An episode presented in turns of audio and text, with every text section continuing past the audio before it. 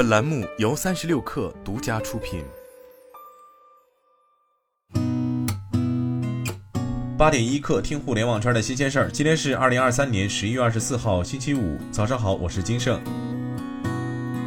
三十六氪获悉，爱企查 App 显示，近日四川荣尚嘉禾科技有限公司成立，法定代表人、董事长、经理均为尚发明，注册资本五千万元人民币，经营范围包括企业管理、供应链管理服务、社会经济咨询服务、生物基材料制造、标准化服务、塑料制品制造、包装材料及制品销售等。股权穿透图显示，该公司由四川汇智捷企业管理有限公司、茶百道旗下四川蜀信同源企业管理咨询有限公司、霸王茶姬旗下国潮信息科技东台有限公司共同持股，持股比例分别为百分之五十五、百分之二十五和百分之二十。据第一财经报道，有消息称，华为智能汽车解决方案 BU 将被从华为体系中剥离，整体估值两千五百亿元。转手后的第一大股东是重庆市国资委，长安是唯一一家参与收购的车企，作价三百七十五亿获得车币 U 百分之十五股权，兵装集团持股约百分之五。亦有消息称，长安汽车将以三千亿元的价格获得车币 U 百分之三十的股份。对该消息，长安汽车和华为方面均表示不清楚。此事，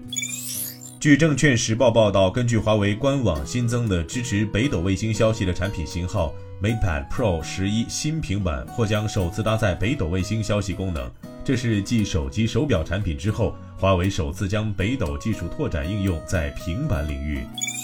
据财联社报道，SpaceX 计划在十二月基于一千五百亿美元的估值出售股票，这一估值与二零二三年夏季相同。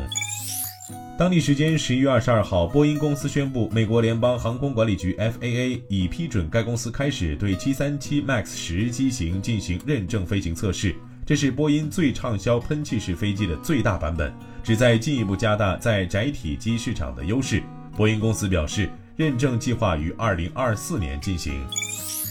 英国财政大臣杰里米·亨特十一月二十二号表示。英国将在人工智能领域再投资五亿英镑，以帮助该国成为人工智能强国。欢迎大家关注公众号“职场 bonus”，职场 b o n u s，回复进群即可加入三十六课职场社群，求职招聘，结交更多同频的朋友，等你来。今天咱们就先聊到这儿，我是金盛八点一刻，咱们下周见。